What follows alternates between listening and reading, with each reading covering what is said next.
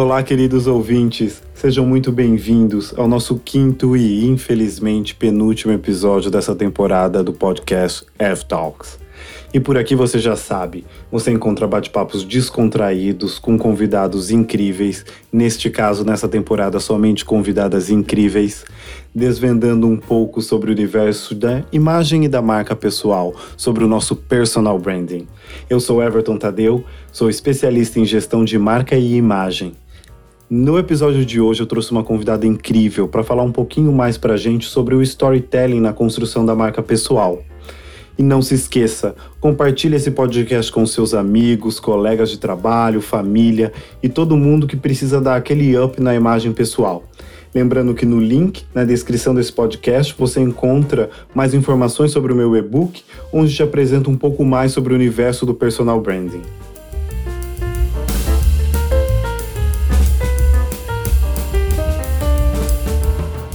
E bora lá, que eu estou ansioso para começar e muito lisonjeado com a presença dela.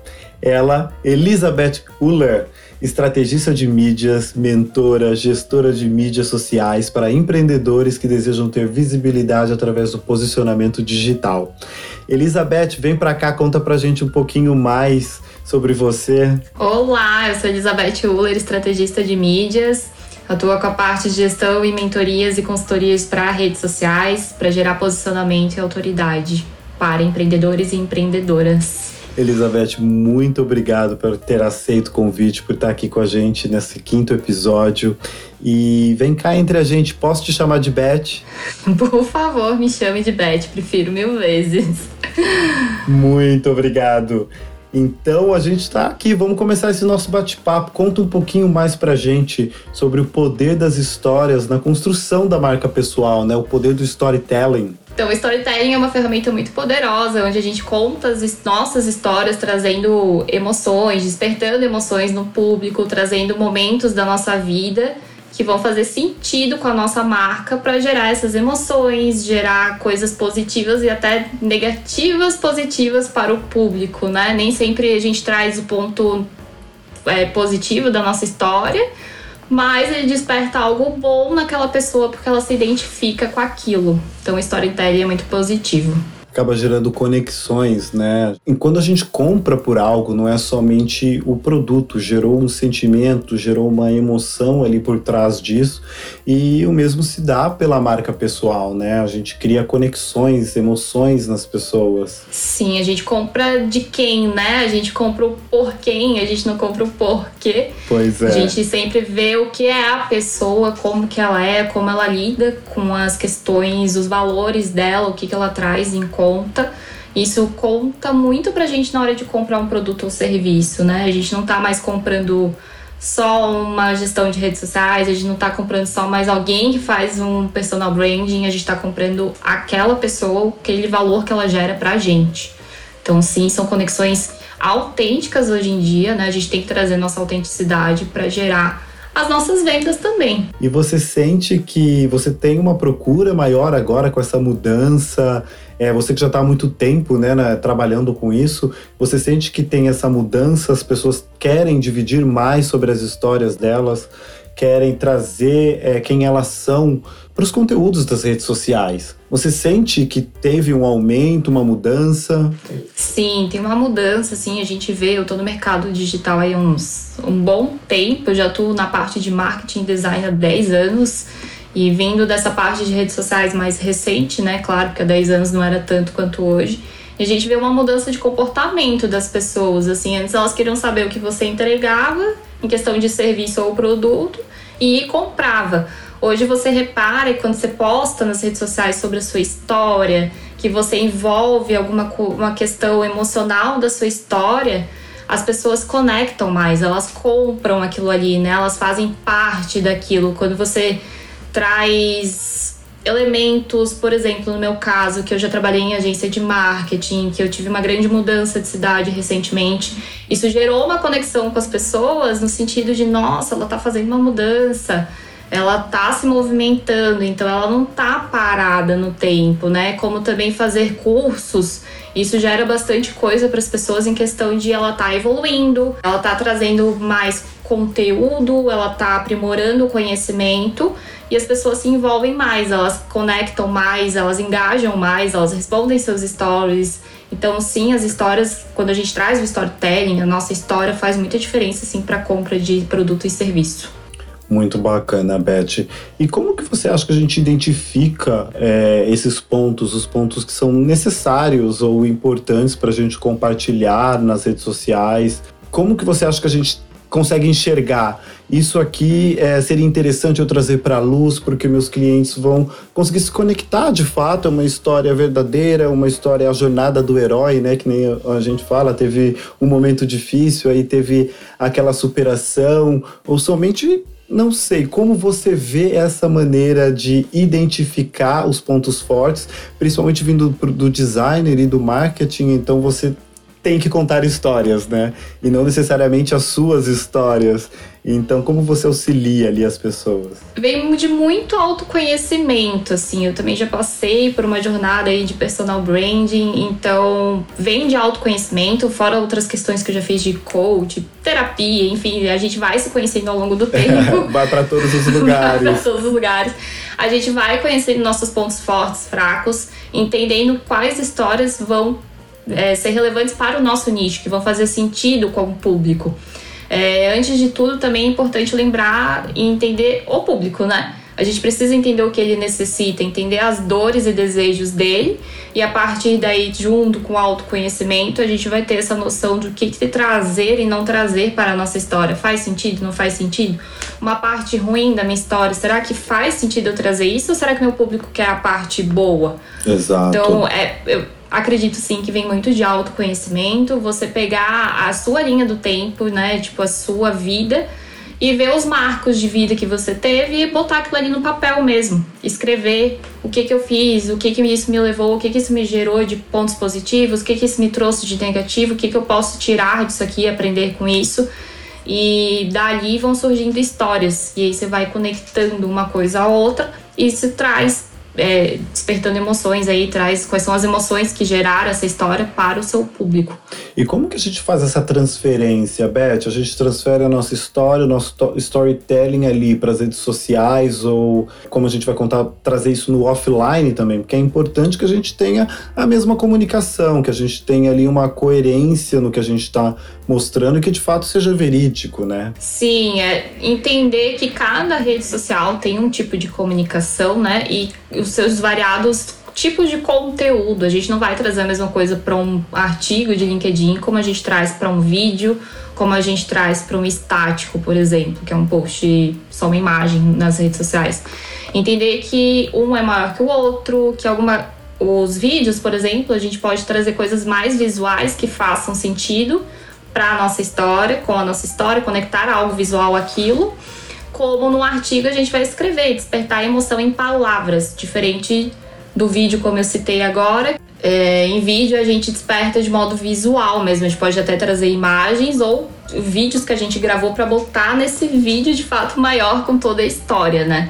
É, entender que tipo de conteúdo eu vou trazer e o que, que você gosta mais? O que, que você acha, acredita que tem um. Não, não só questão de gosto, né? Mas o que você gosta para sua marca pessoal, o que você prefere, como você prefere contar a sua história. E o que você vê na maioria dos seus clientes, a forma como eles preferem contar a história deles.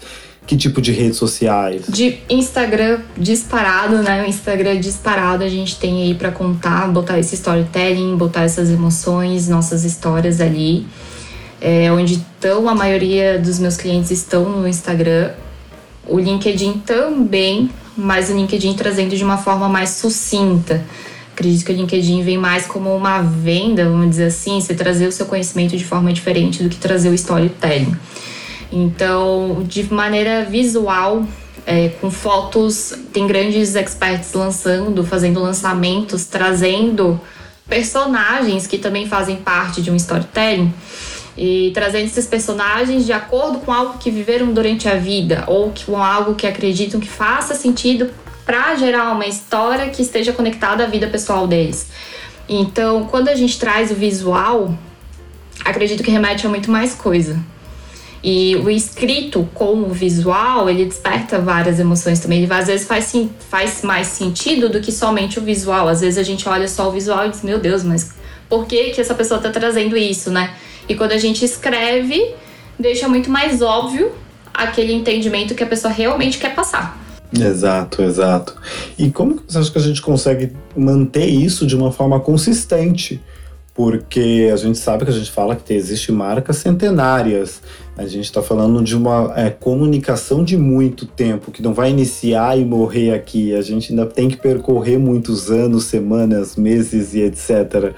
Então, como a gente consegue manter uma narrativa consistente em diferentes canais e conseguir sobreviver aí ao tempo com, com a nossa narrativa, com o nosso storytelling? É sendo você mesmo, sabe? Eu, eu acredito que você não pode mudar uma história porque você mudou o canal de comunicação. Você tem a mesma história em todos os canais de comunicação. O que vai diferenciar é o modo como você vai trazer, se ele vai ser mais aprofundado ou mais sucinto. Mas a história, o storytelling, a narrativa, as emoções que você vai despertar, elas vão ser da mesma base, da mesma história que você trouxe. Então essa congruência de canais, ela precisa existir. Você não pode mudar uma história, botar uma história no, Instagram, outra história no LinkedIn, porque você mudou a plataforma, né? Você mudou a rede social. Não, você tem que continuar com a mesma história, só que com pontuações diferentes. E aí você vai ter uma congruência, consistência, que vai despertar uma credibilidade, uma confiança. A pessoa vai entender que você realmente é o mesmo em todos os lugares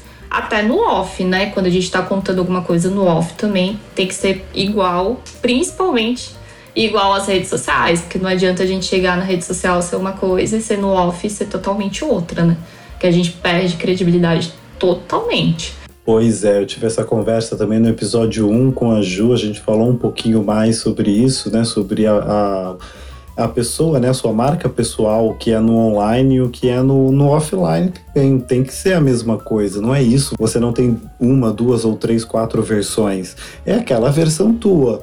Então ela só tem que ser de acordo com a situação, de acordo com o ambiente onde você se encontra. Porém, é a única versão que você tem, é a única marca, ou a única, no caso aqui, a única história, storytelling que você tem. Então é importante que de fato você tenha é, essa congruência, né? Que nem, você, que nem a Beth mesmo falou. E, e Beth, qual que você acha que é o impacto emocional do storytelling na construção da marca? Então, os, o impacto emocional acho que depende do jeito que você traz a sua história, né? Ela pode trazer uma questão de humor, como ela pode trazer um impacto no sentido que remeta à infância, no sentido que remeta à sua família.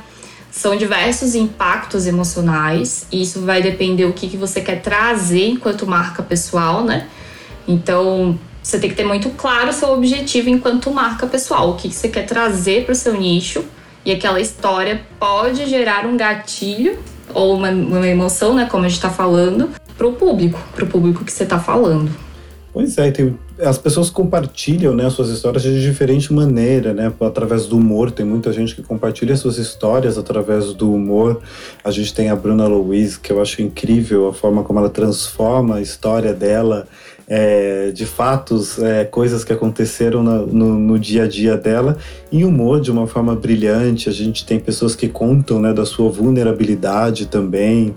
É, a gente tem diversos exemplos e de, de pessoas incríveis aí, marcas incríveis, seja ela é o que nem eu costumo dizer, o CNPJ e o CPF, independente disso, temos marcas que contam histórias de maneiras incríveis, né? Sim, dentro do digital até agora, com grandes lançamentos, né? No digital a gente tem muito lançamento. Tem uma expert lançando o Fantasma do Digital. E ela tá usando uma personagem, mas junto com uma história dela, pessoal, e que a gente tem muito sobre medos, né, do digital, tem muita gente que tem medo de ir para as redes sociais, medo de se mostrar, etc e tal, e ela trouxe um personagem aí, gerando também um gatilho emocional aí, né, porque tem gente que tem medo, tem gente que gosta, então a gente tem diversas, acredito eu, né? Pelo que a gente vê assim, que cada um vai reagir de uma forma quanto ao fantasma do digital, que é o lançamento da Maia Santos, uma expert do digital. Então, é entender muito que você vai trazer, que você sabe que pode ter ambiguidade aí, né? Cada um gerando, gerando uma emoção, cada pessoa reagindo de alguma forma. Então a gente tem que cuidar um pouco também como a gente traz. E a gente também tem esse movimento agora, né? Várias celebridades, né? É, em específico no público feminino, é, sem maquiagem, mostrando mais. É, mostrando a realidade, ou fotos sem edições que a gente consome demais é algo tóxico, né? Algo que uma distorção ali de imagem que não, não é uma verdade. Aquilo lá tá cheio de edições e a gente está vendendo essa imagem para outras pessoas e o quão prejudicial é isso, né? Então agora a gente está vendo um movimento um pouco, diria que reverso e não deixa de ser o que elas são de verdade, porque a, a, acredito que foi até Paola Oliveira, Selena Gomes, elas falavam que elas viram fotos delas é, com edição e elas não se reconheciam ali, porque ali não, não era aquilo que ela estava vendo no espelho, não era aquela foto cheia de edição. Exato. A gente vê filtros que mudam muito a realidade, né? A realidade, a própria inteligência artificial criou várias coisas aí em que você muda muito. E realmente tem esse movimento das mulheres estarem se expondo sem filtros, né? Às vezes sem maquiagem, de serem elas mesmas, para trazer realmente quem é você, né? Trazer, é, como você falou, a vulnerabilidade, trazer sua própria pessoa, não botar nenhum personagem em cima, estar de fato ali sendo verdadeira, sendo autêntica, sendo ela mesma, sendo única isso já é mais comum entre os homens, né? Eles não, a maioria não precisa usar um filtro. A gente, nossa sociedade impõe mais ou menos que a gente seja perfeita, que a gente tenha o corpo maravilhoso, que tenha o rosto lindo, maravilhoso, sem nenhuma ruga, sem nada. Mas sabemos que a idade chega para todos.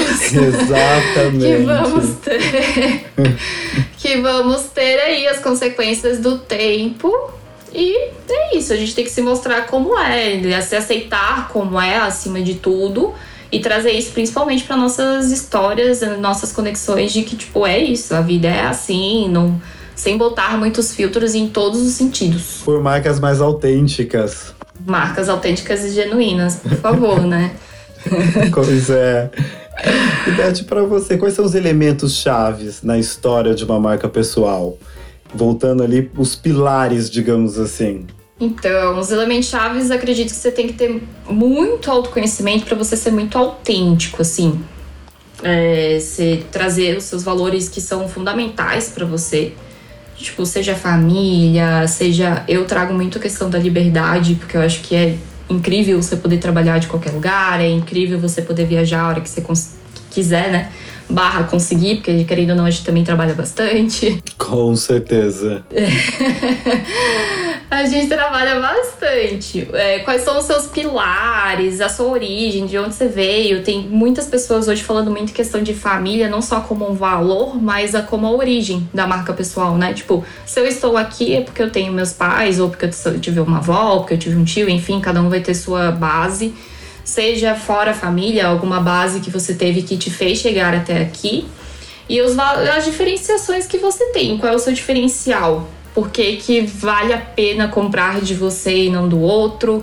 Isso para mim é essencial numa marca, principalmente você trazer isso no dia a dia, trazer isso nos seus posts, trazer no seu conteúdo, enfim. Esses são os principais. E Beth, eu não sei se você consome esse mercado dos influencers, é, de marcas pessoais, digamos assim, mas quais são as. É, não necessariamente só, só dos influencers, mas se for dos influencers, é, o que você procura neles e o que levaria você a ser influenciada a consumir determinado produto decorrente àquele influencer? ou uma marca pessoal que você acha que tem valores bacanas e que te faria, levaria você a comprar determinado produto, pode ser qualquer outra celebridade ou empresário, empreendedor, alguém que você admire aí, ou um ou outro que você preferir, ou os dois, caso queira compartilhar com a gente. É, então, Eu acredito que hoje em dia grandes marcas elas têm um influencer, né? A gente acaba influenciando as pessoas, então elas se tornam uma influencer naturalmente, vamos dizer assim, os grandes do mercado. E os que conectam os mesmos valores que os meus, assim, tipo, que mostram muito em suas redes sociais, que eu procuro, tipo, o Google e redes sociais junto. Hoje é muito difícil que eu vá procurar só no Google. Eu vou para rede social e que mostrem família, que mostrem a liberdade, que mostrem que estão correndo atrás, que nada é fácil, que não é simples, mas que é possível, que tenham isso muito claro para mim, né? E aí dessas pessoas eu consumo, porque elas têm os mesmos valores que os meus. É, um exemplo é que né, eu tô atrás do meu casamento, construindo aí para poder realizar meu casamento. E os fornecedores que eu vou atrás, eles têm que ter esses valores muito claros para mim, de que eles fazem porque gostam, de que eles estão ali porque eles amam o que eles fazem, eles têm uma base, eles estão mostrando a liberdade que eles têm, porque a maioria são empreendedores, então a liberdade que eles têm com isso de fazer eventos em diversos lugares. Então eu consumo mais dessas pessoas. Elas têm que ter praticamente os mesmos valores que os meus, né? Muito bacana, exatamente. Isso é muito importante. Eu também partilho desse mesmo pensamento. É importante que ressoe também com os meus valores para que eu possa, porque quando você está consumindo determinado produto, você não, ele está te representando em alguma maneira e você está deixando isso muito claro para o mundo. Então é importante que ressoe com você, mesmo pessoal. Ah, eu sou vegano, mas eu vou consumir essa bolsa de couro. Mas não faz muito não sentido. Faz sentido isso não, né? não, não casa. Não faz então, sentido. Então é interessante que o que você consome esteja dentro da mesma narrativa, né? Exato, a mesma linha de pensamento que você, né? Correto. Bom, Pet, foi um prazer ter você aqui comigo. Muito, muito, muito obrigado pela sua participação aqui no nosso penúltimo episódio. Queria aqui, como as outras convidadas, vou te colocar numa enrascada e vou pedir para você deixar aqui um presente para os nossos ouvintes. Pode ser um livro, uma música, um filme, uma frase, algo que seja transformador para a vida deles. E conta para a gente o porquê que você está dando esse presente, além de deixar o seu arroba para que as pessoas possam conhecer um pouquinho melhor o seu trabalho. Perfeito, eu que agradeço o convite, muito, muito obrigada, foi maravilhoso estar aqui. E vou deixar uma indicação de livro, meu presente, uma indicação de livro que é o Storytelling na Prática, já que a gente está falando de storytelling aqui, isso é maravilhoso. Storytelling na Prática, 10 regras simples para contar uma boa história. Onde você vai entender um pouquinho mais de storytelling. É transformador storytelling, de fato, a gente depois que a gente começa a praticar mais, a gente entende que faz muita diferença como quanto marca pessoal. E meu arroba é Elizabeth, Elizabeth V. Uller. É H-U-L-L-E-R, porque é um sobrenome difícil, então a gente tem que soletrar. Cada um fala de uma forma, mas é isso e te agradeço. Muito obrigada. Obrigado, Elbert, mais uma vez. Eu gostaria também de agradecer vocês, meus queridos ouvintes, que estão aqui firmes e fortes no nosso quinto episódio e aprendendo um pouquinho mais sobre uma marca pessoal forte e autêntica. E no próximo episódio vamos falar sobre objetivos e estratégia na construção de marca pessoal com uma convidada muito especial que tem muito para compartilhar e já sabem, né? O nome eu só vou divulgar para vocês no próximo episódio. Lembrando que no link na descrição desse podcast você encontra mais informações sobre o meu e-book, além dos meus arrobas e os arrobas dos meus convidados, e também te apresento um pouquinho mais sobre o universo do personal brand. Não esqueça de compartilhar esse podcast com seus amigos, familiares e com todo mundo que está precisando dar aquele up na marca pessoal deles. Pessoal, muito obrigado e vejo vocês no nosso último episódio. Tchau, tchau.